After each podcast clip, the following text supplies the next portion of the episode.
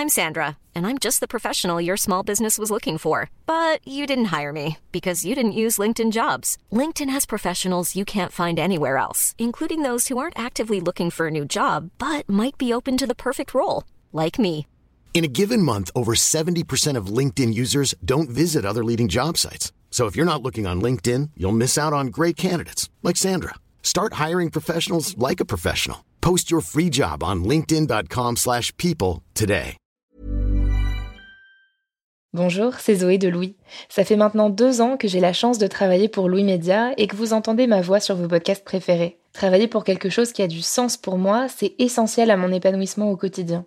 Et vous, comment se passe votre relation au travail? C'est plutôt épanouissant et enthousiasmant ou plutôt boule au ventre et des motivations Si vous êtes dans le deuxième cas et que vous comptez chaque semaine le nombre de jours qui vous séparent du week-end ou des prochaines vacances, je vous recommande plus que jamais le parcours Chance, partenaire d'émotion. Chance est une communauté d'entraide professionnelle pour aider chacun et chacune à trouver sa place dans le monde du travail. La communauté Chance a une méthode unique qui a fait ses preuves. La première étape, c'est celle du bilan de compétences. En trois mois seulement, vous allez pouvoir redéfinir vos objectifs pro et renouer avec ce qui vous anime vraiment, avec l'aide d'un coach professionnel qui vous sera dédié. La deuxième étape, c'est celle du passage à l'action. Une fois votre projet défini, toute la communauté Chance sera à vos côtés pour donner vie à votre projet. Un collectif hyper engagé, prêt à vous épauler et à vous ouvrir son réseau. Si ce message résonne en vous, je vous invite à vous rendre directement sur le site chance.co pour faire le point gratuitement avec un conseiller et changer ce qui ne va pas ou plus dans votre vie pro. Bonne écoute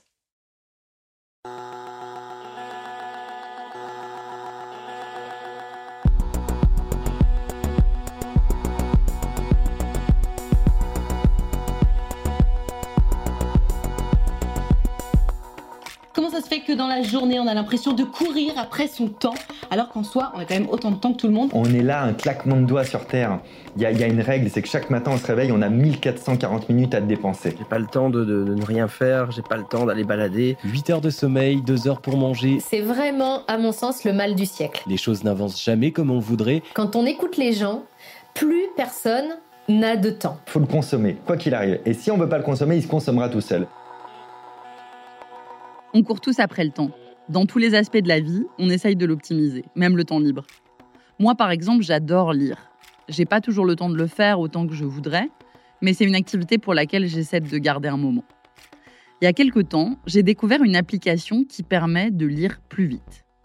Concrètement, on peut multiplier sa vitesse de lecture par deux ou trois en économisant le mouvement de balayage des yeux. Les mots défilent à toute vitesse dans une petite case qui ne bouge pas, donc notre cerveau peut les enchaîner plus vite. Évidemment, c'est pratique, mais la volonté de rentabilité derrière ça, je l'ai trouvée assez terrorisante. Pour en arriver à vouloir supprimer ce petit moment de latence qui nous amène d'un mot à l'autre, en partant en plus du principe qu'il sert à rien, il faut vraiment vouloir contrôler le temps. Alors, on est d'accord, on vit dans une société capitaliste. Et maintenant, il faut que je cite Karl Marx pour que vous voyez le rapport. Non pas que je sois d'accord avec lui, mais parce qu'il donnait cette définition du capitalisme discipline dont l'impératif majeur est de ne pas perdre son temps. Donc chaque interstice de notre temps doit être mis à profit, doit servir à quelque chose. Moi, j'ai parfois l'impression d'être le lapin dans Alice au pays des merveilles qui court constamment après le temps perdu. Pourtant, vous allez le voir avec notre invité du jour, on n'a jamais eu autant de temps pour nous. Ce qui a changé, en fait, c'est notre perception de celui-ci, comment il doit être rempli et rentabilisé. Jean Viard, sociologue du travail et du temps libre, nous explique comment notre temps est structuré et comment c'était pour les générations avant nous. Il est au micro d'Adrien Nazelli. Je m'appelle Marie Semelin, bienvenue dans Travail en cours.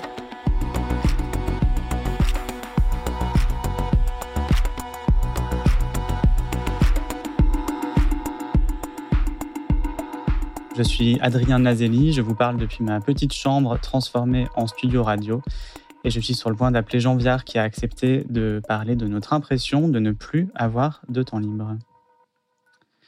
Jean Viard qui est dans sa maison du Vaucluse, là où il a toujours vécu. Oui. Oui, bonjour Jean Viard, c'est Adrien Nazelli. Ah oui, j'étais justement en train de vous chercher. Je me dis où est-ce qu'il est passé. Ah, ben je suis là. Vous m'entendez? Je vous entends. Allez-y. Alors, vous avez rappelé, vous, Jean Viard, tout au long de votre carrière, et notamment dans votre livre euh, Le triomphe d'une utopie, qu'on travaille moins qu'au début du XXe siècle. Est-ce que vous pouvez commencer par nous donner des chiffres, puisque je sais que vous aimez ça? Oui, non, c'est important. Alors, en gros, aujourd'hui, notre espérance de vie est de 700 000 heures. Euh, à peu près. Hein. Elle était de 500 000 heures il y a un siècle et à peu près on estime de 300 000 heures euh, à l'époque de Jésus-Christ pour donner un ordre de grandeur. Et si vous voulez, dans ces 700 000 heures du temps d'aujourd'hui, on dort à peu près 200 000 heures, on dort à peu près autant qu'il y a un siècle parce que la vie est plus longue, mais on dort 3 heures de moins par jour. Et dans ce temps de 700 000 heures, pour avoir droit à la retraite, c'est-à-dire si vous avez travaillé 42 ans à 35 heures, ça vous fait 60, presque 67 000 heures de travail. Donc, si vous voulez, ça veut dire en gros qu'on travaille à peu près 10% de son existence aujourd'hui, alors qu'il y a un siècle, l'ouvrier, le, paysan travaillait à peu près 200 000 heures dans une vie de 500 000 heures. Donc, il vivait 500 000 heures, il dormait 200 000 heures, il travaillait 200 000 heures, il restait 100 000 heures pour faire autre chose. C'est ça la grande révolution des sociétés modernes, c'est cet allongement de l'espérance de vie d'à peu près 200 000 heures dans les pays développés, mais qui est présente sur l'ensemble de la planète puisqu'en moyenne, l'espérance de vie moyenne sur la planète en 40 ans est passée de 59 ans à 69 ans. On voit bien que c'est mieux dans les pays développés, mais euh, c'est quand même un phénomène général lié aux progressions de la santé et de l'éducation. Donc ça, c'est la, toile de fond euh, de ce temps immense, même si on n'a pas forcément conscience, au fond, que le travail tient aussi peu de place dans une vie. D'une part, parce qu'on fait en moyenne 30 000 heures d'études.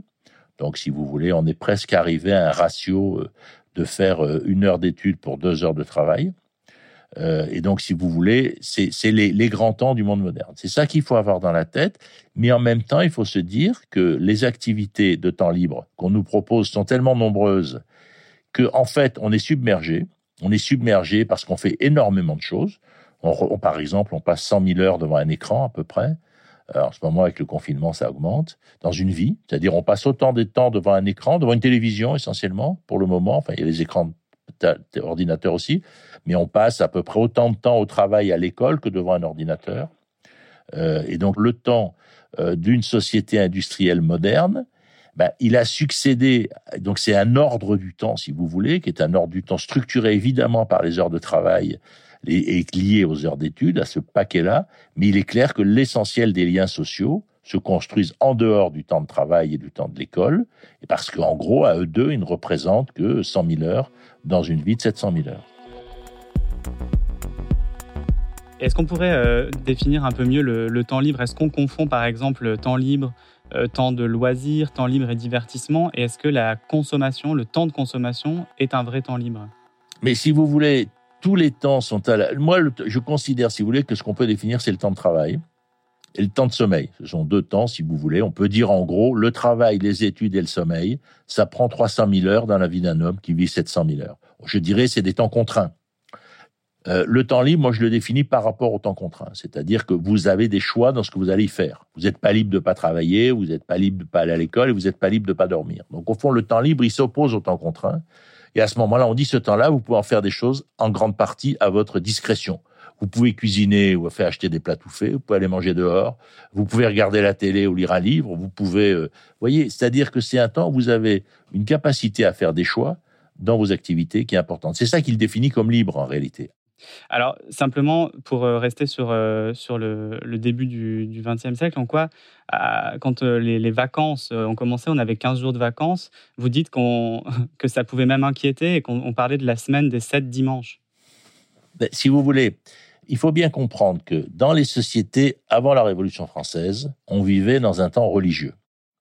Et donc, effectivement, ce temps religieux était rythmé par les dimanches, par les fêtes religieuses, et puis il y avait les carnavals qui étaient un peu des lieux de défoulement sociaux. Il y avait les fêtes de village qui étaient le lieu des amours et des rencontres des couples. Donc il y avait différents temps de rupture du travail euh, qui étaient au fond celui des sociétés religieuses rurales traditionnelles. Et puis avec la révolution industrielle, le 19e siècle est un siècle d'intensification du travail où effectivement on travaille 12 heures par jour, euh, il y en a qui travaillent tous les jours. Le dimanche ne sera férié qu'en 1906. Donc au 19e siècle, le dimanche n'est pas légalement férié. Donc si vous voulez, on est dans une société, j'allais dire, quasiment du travail en continu ou quasi en continu, et effectivement dans plein de métiers.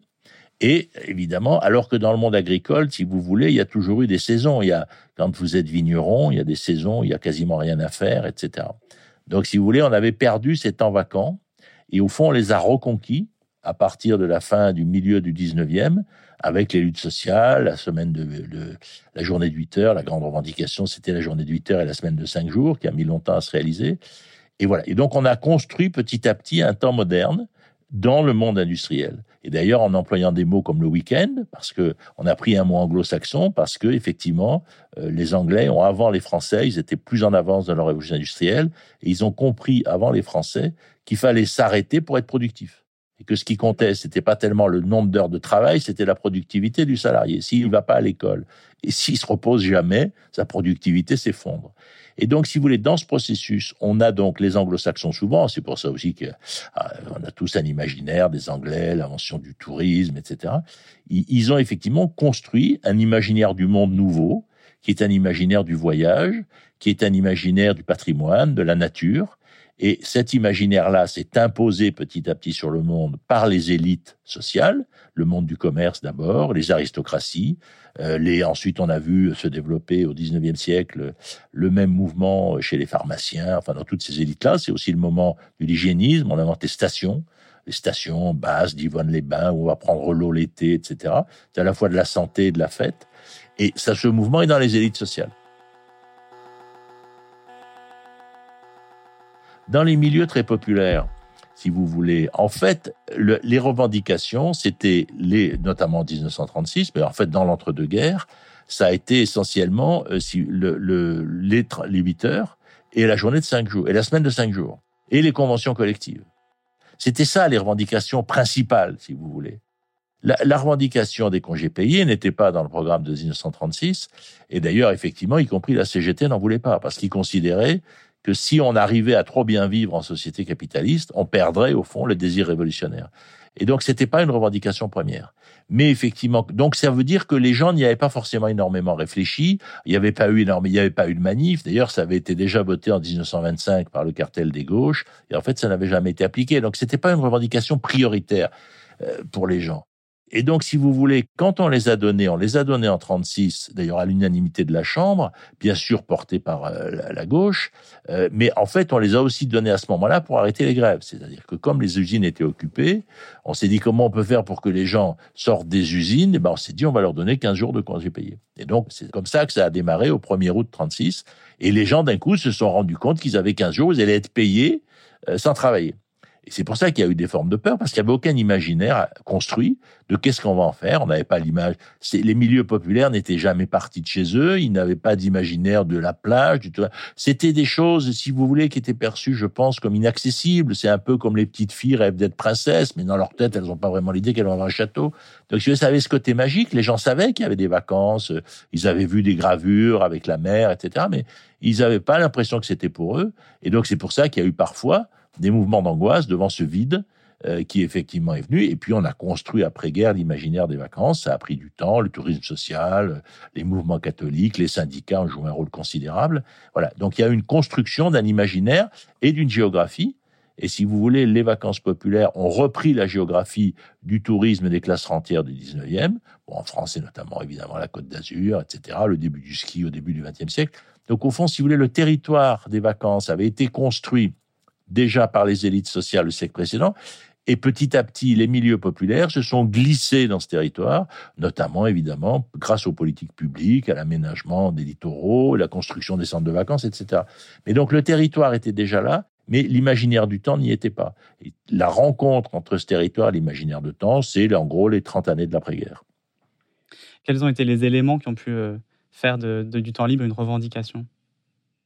Euh, D'abord, les gens y ont pris goût il y a une chose qui est très nette, c'est que les gens qui sont partis en vacances une fois continuent à partir, si vous voulez. Je veux dire que c'est un tel élément euh, de, de, de, plaisir, de, de, réflexion sur soi-même, de découverte, du découverte du corps, de découverte des autres, de mode de sociabilité. On, on, voit bien que les gens qui ont l'habitude de partir, et même s'ils tombent dans le chômage, euh, ils vont quand même euh, partir. Ils vont se débrouiller, ils vont aller chez des copains, ils vont partir en stop, ils vont trouver des modalités économiques différentes, évidemment. Mais c'est assez frappant de voir qu'une fois qu'on a pris l'habitude de partir, en fait, on continue. Parce que c'est une rupture, si vous voulez, qui fait sens, c'est une rupture qui permet de mesurer le temps de l'année, comme dans les, les, les, sociétés rurales, le temps de l'année se mesure par les saisons végétales. Donc, si vous voulez, on voit le temps passer. Dans les sociétés urbaines, on ne voit pas le temps passer parce qu'au fond, les saisons, ils sont extrêmement peu présentes. Et donc, il a fallu inventer un temps pour réinventer des saisons et pour effectivement qui est, on le voit très très bien maintenant, il y a effectivement les, les vacances d'été, les vacances d'hiver, il y a les ponts de printemps, c'est-à-dire que on a reconstruit un temps qui souvent chevauche d'ailleurs les anciens critères qui avaient été construits par le religieux. On voit très bien que Pâques est une fête de la Renaissance qui était déjà avant dans les sociétés anciennes parce que c'est le moment où les poules se remettent à pondre, les arbres ont des feuilles, etc. Donc le, la, naissance, la nature est renaissante. La religion en a fait évidemment le lieu de la renaissance religieuse. Et au fond, nous, on en a fait le lieu des, le, le, moment euh, des fêtes, etc. Et des ponts et des férias et tout ça. Donc si vous voulez, au fond, chaque civilisation réoccupe le temps avec un imaginaire et une spatialité différente. Et donc, euh, si, on résume, en fait, on vit beaucoup plus longtemps, on travaille moins. Et si on parle des jeunes, euh, enfin des jeunes, des, actifs, euh, on, a, quand même un paradoxe parce que quand on demande autour de nous, on a l'impression de, trop travailler, peut-être de travailler plus, alors qu'on vient de montrer que c'était pas le cas. Est-ce que vous pourriez nous, nous dire, selon vous, quels quel chamboulements ont été nécessaires pour qu'advienne cette exigence d'un équilibre entre vie professionnelle, vie personnelle, et comment est-ce qu'il est bousculé aujourd'hui? Mais si vous voulez, il y, a, deux choses. Vous entrez dans une agence de voyage, il y a 50 voyages à vendre. Au mieux, vous allez en acheter un de temps en temps. Donc vous avez le sentiment que vous en avez 49 que vous n'avez pas acheté. Même sentiment si vous allez dans une librairie, je crois qu'il y a 600 romans qui sortent tous les ans en France au mois d'août. Vous allez en lire, si déjà vous lisez des romans, ce n'est pas tout le monde, mais vous allez en lire un ou deux. Donc, si vous voulez, et cette démonstration peut être faite dans n'importe quelle partie de l'activité du temps libre. C'est-à-dire que si vous voulez, le marché a créé énormément d'offres, de telle manière que vous avez en permanence le sentiment de la frustration de ce que vous ne ferez jamais. Et vous ne vous rendez même pas compte que c'est l'offre qui a explosé et que vous, vos pratiques ont énormément augmenté par rapport à celles de vos parents de vos grands-parents, mais effectivement, par rapport à l'explosion du marché qui est exponentielle, puisqu'actuellement, euh, vous voyez, le tourisme international, c'est 1 milliard 500 000 personnes qui vont visiter un autre pays, alors qu'en 68, il y a eu 60 millions de touristes internationaux. On est passé de en 50 ans de 60 millions à 1 milliard et demi. Et je parle des gens qui franchissent une frontière, alors que la plupart des touristes restent dans leur propre pays. Donc, si vous voulez, on est là face à un phénomène d'explosion et donc d'explosion d'offres qui fait au fond qu'on a l'impression en permanence qu'on ne fait rien. Hiring for your small business? If you're not looking for professionals on LinkedIn, you're looking in the wrong place. That's like looking for your car keys in a fish tank. LinkedIn helps you hire professionals you can't find anywhere else, even those who aren't actively searching for a new job but might be open to the perfect role. In a given month, over 70% of LinkedIn users don't even visit other leading job sites. So start looking in the right place. With LinkedIn, you can hire professionals like a professional. Post your free job on linkedin.com slash people today.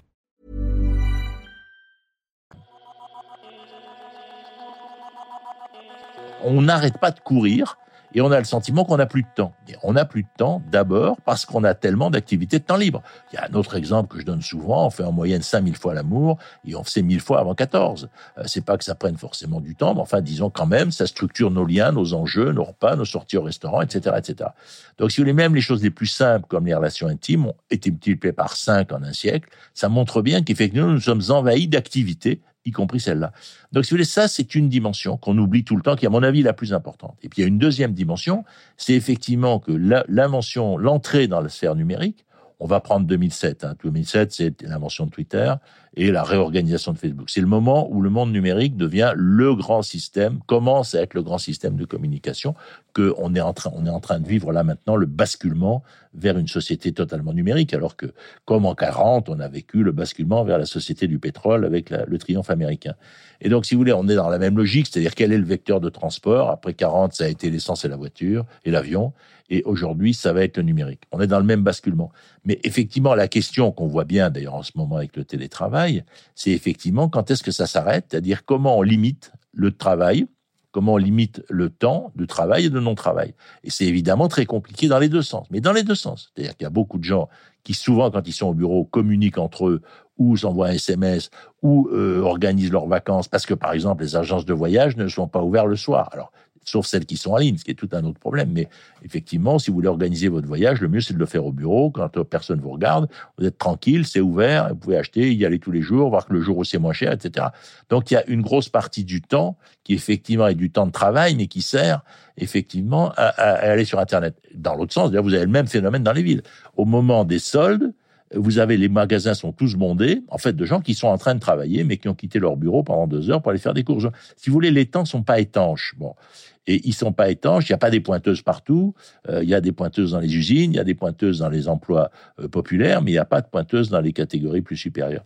Et donc, au fond, il y a petit à petit mélange des temps. Alors, y compris, par exemple, que on, a dû beaucoup dans les conventions collectives euh, dire attendez non euh, si vous recevez un SMS de votre patron à 8 heures du soir vous n'êtes pas obligé de répondre. C'est-à-dire de mettre des bornes temporelles aussi bien par, sur internet euh, que par téléphone ou par SMS même si c'est extrêmement compliqué parce que si vous avez demandé quelque chose à un salarié en dehors de ses heures de bureau il est peut-être pas obligé de vous répondre mais lui il va sentir que s'il vous répond pas si vous lui avez demandé c'est que vous avez envie d'avoir la réponse. Donc évidemment ça sera pas très bien vu de pas le faire. Bon. Donc, si vous voulez, on a ce télescopage. Mais c'est pour ça que j'insiste sur le fait qu'il est dans les deux sens. Mais après, ça entraîne effectivement qu'il y a besoin d'apprendre à contrôler ce temps, parce que c'est un temps continu. Et effectivement, ben, on le voit très bien dans le problème du voyage, c'est-à-dire que la plupart des gens maintenant, soit ils font leurs achats de vacances au bureau, soit ils le font le soir. Et s'ils le font le soir, ils le font sur des trucs en ligne en continu. Et les boutiques qui continuent à être ouvertes de 9h à midi et de 2h à 6h, ben forcément, elles ne fonctionnent plus. C'est la même chose pour les livres. Si vous voulez un livre, ben effectivement, dans la journée, il faut aller dans une librairie, mais dans la journée, vous travaillez.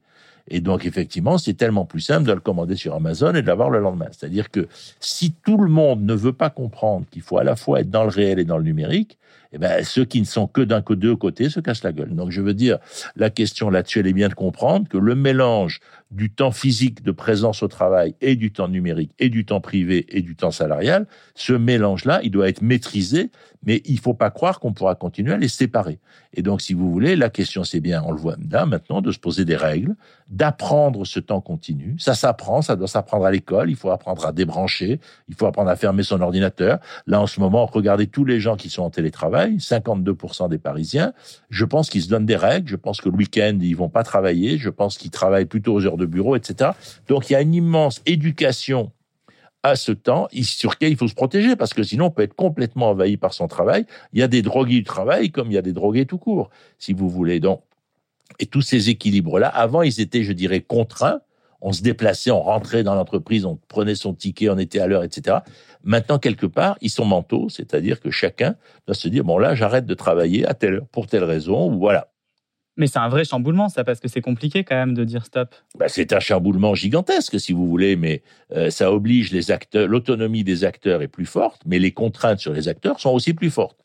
Donc, si vous voulez, c'est à la fois une immense libération, parce que euh, moi, je pense, par exemple, que très très vite, euh, le week-end de trois jours va se généraliser dans les grandes villes. Vous voyez, euh, c'est un modèle qui se développe beaucoup aux États-Unis, et je pense très logique qu'en gros, on aille au bureau deux ou trois fois par semaine. Pour une grande partie des cadres, c'est largement suffisant. donc, si vous voulez, on va très très vite voir d'ailleurs se créer une nouvelle fracture sociale. C'est celle des gens qu'on voit en ce moment qui doivent être tous les jours sur leur lieu de travail parce qu'ils ont un métier qui le nécessite et ceux qui, au fond, de plus en plus, peuvent être dans un, lien numérique. Et là aussi, il y a, donc si vous voulez, il y a à l'intérieur de chaque vie une régulation à trouver, et puis entre les métiers, des fiertés à construire, des contraintes à faire. Il est très possible, par exemple, que le temps de travail des gens qui sont obligés de travailler tous les jours sur des lieux physiques, peut-être qu'à terme, ils travailleront quatre jours par semaine, ils vont gagner un jour de, de, travail, ils peuvent rentrer, par exemple, dans la semaine de 32 heures. On peut très bien décider que le temps de travail contraint sur des sites est de 32 heures et que le temps de travail, effectivement, en partie en télétravail, peut très bien être de 35 ou de 38 heures. Vous voyez, on peut très bien arriver à des modèles pour rétablir de l'égalité dans des liens différents au travail et à ses formes.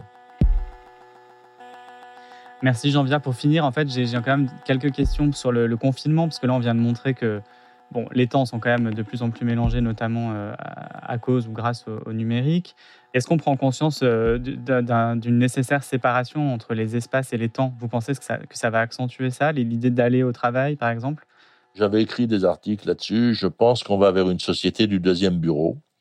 Donc, si vous voulez, je pense qu'on va tous avoir un deuxième bureau, ce qui est déjà le cas. Il y a énormément de gens qui travaillent dans le train, dans les, les, TER, etc.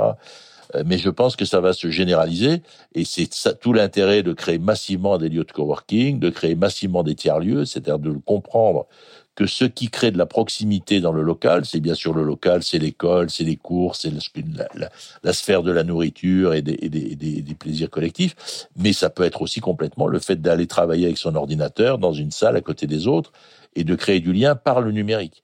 Et, et, et, en plus, si vous voulez, c'est le meilleur moyen de lutter contre la pollution urbaine, c'est-à-dire qu'effectivement, vous avez 5 millions de personnes qui prennent les transports à Paris. Si on arrivait à ce qu'il y en ait un million qui ne viennent que deux fois par semaine ou 2 millions, euh, ben, évidemment, ça diminuerait massivement la pollution. Donc, si vous voulez, l'idée du, du, du deuxième bureau, la résidence secondaire a été à la mode après-guerre. Je pense qu'on pourrait réfléchir à une société du deuxième bureau et qui, du coup, entraînerait des profondes modifications. Mais c'est pas valable pour tout le monde. Et c'est pour ça que je dis que, par exemple, les gens qui doivent aller sur leur boulot, les caissières, les gens comme ça, qui ne peuvent pas prendre une partie de leur temps en télétravail, on pourrait bien réfléchir au fait qu'ils accèdent à la semaine de quatre jours. Ben merci beaucoup, Jean Viard, pour cet entretien. Ben, je vous en prie. Parfait. Travailler moins, ça serait ça l'avenir? Après, c'est pas parce qu'on va travailler moins qu'on aura forcément l'impression d'avoir plus de temps, vu que notre perception temporelle a changé. Déjà, ne rien faire, c'est inacceptable. Quand on a un peu de temps, c'est hors de question de bailler au corneille, il faut en profiter pour apprendre trois langues ou se muscler les fessiers. Aujourd'hui, le rapport au temps est individualisé à l'extrême. Certaines personnes sont en horaire décalé, d'autres travaillent le week-end, d'autres encore expérimentent déjà la semaine de 4 jours. Le point commun de l'époque, c'est peut-être justement cette désynchronisation. On rajoute par-dessus le téléphone portable qui amalgame en permanence nos temps temps professionnel, temps familial, temps amical. On est sur Instagram au boulot, on lit les mails de la bosse le week-end, et ça peut donner l'impression d'un très grand bazar qui va souvent beaucoup trop vite. Jean Viard le dit, c'est illusoire de penser qu'on peut réussir à maintenir une étanchéité parfaite entre temps de travail et temps libre. L'enjeu, c'est de ne pas laisser l'un complètement submerger l'autre. Et tout le temps libre qu'on a, de ne pas forcément devoir le rentabiliser, de ne pas en faire un nouveau temps de contrainte. Vous venez d'écouter Travail en cours. Louise Emerlet est chargée de production. Cet épisode a été monté et réalisé par Cyril Marchand. La musique est de Jean Thévenin et le mix a été fait par Olivier Baudin. Marion Girard est responsable de production et Maureen Wilson responsable éditoriale. Mélissa Bounois est à la direction des productions et Charlotte Pudlowski à la direction éditoriale. Et dans notre prochain épisode, on parlera à des entrepreneurs qui vont nous expliquer quels apprentissages ils tirent de cette période si particulière de travail en confinement. Vous pouvez nous retrouver là où vous avez l'habitude d'écouter vos podcasts Deezer, iTunes, Spotify, SoundCloud. Vous pouvez aussi nous laisser des commentaires et des étoiles. Et si l'épisode vous a plu, n'hésitez pas à en parler autour de vous. Si vous aimez ce podcast, découvrez les autres podcasts de Louis. Émotion, Une autre histoire, Le Book Club, entre, manger. Enfin, pour nous raconter une histoire à propos de votre travail, vous pouvez nous écrire à hello at. À bientôt!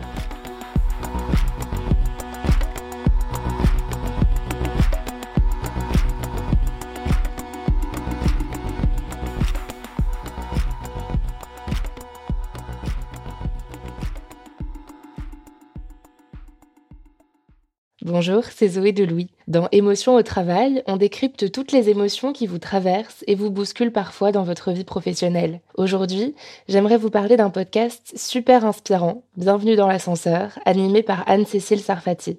Dans chaque épisode, elle reçoit des personnes au profil varié, médecins, responsables commerciaux, chefs d'entreprise, qui ont su gravir l'ascenseur social. Parti de rien, il et elle partagent leur parcours, leurs rêves, leurs doutes, leurs émotions dans lesquelles vous vous reconnaîtrez sûrement, et donnent des conseils pour oser monter dans l'ascenseur social quand on n'y croit pas pour soi-même. Alors allez découvrir ces belles histoires de réussite en écoutant Bienvenue dans l'ascenseur, disponible sur toutes les plateformes. Merci à Bienvenue dans l'ascenseur pour leur soutien, et bonne écoute. Je présente mon billet elle prend mon téléphone, elle a grandi, je vois qu'elle zoome. Elle me dit, mais c'est un faux billet, madame. Et ce jour-là, je suis avec mon frère et je me dis, mais il se fout de moi ou quoi? Je lui demande à quelle heure il rentre et là, il me ment sur euh, l'horaire de retour et il me donne un horaire euh, trois heures plus tard. Sur les coups de midi, je sais pas pourquoi, je vérifie mon application bancaire et je me rends compte que j'ai été débité de 400 euros sur mon compte bancaire. Je vois le, policier regarder euh, son écran, on voit qu'il y a un pavé, quoi. Et euh, là, il me regarde et il me dit, monsieur, je peux pas vous dire ce qu'il y a sur mon écran. Par contre, regardez-moi bien droit les yeux, fuyez. Je fais une marche arrière. Et à ce moment-là, une jeune fille arrive en courant. On lui hurle par la fenêtre que nous sommes toutes ces meufs. Donc je lui dis à toi, ramène ton cul ici tout de suite parce que ça va partir en cacahuète. Lover, voleur, une série de quatre épisodes tournée par Lisanne Larbani après son enquête dans Libération à propos de Lesty, le caméléon de Tinder, et à écouter à partir du 22 avril dans Passage, notre podcast d'histoire vraie. À très vite.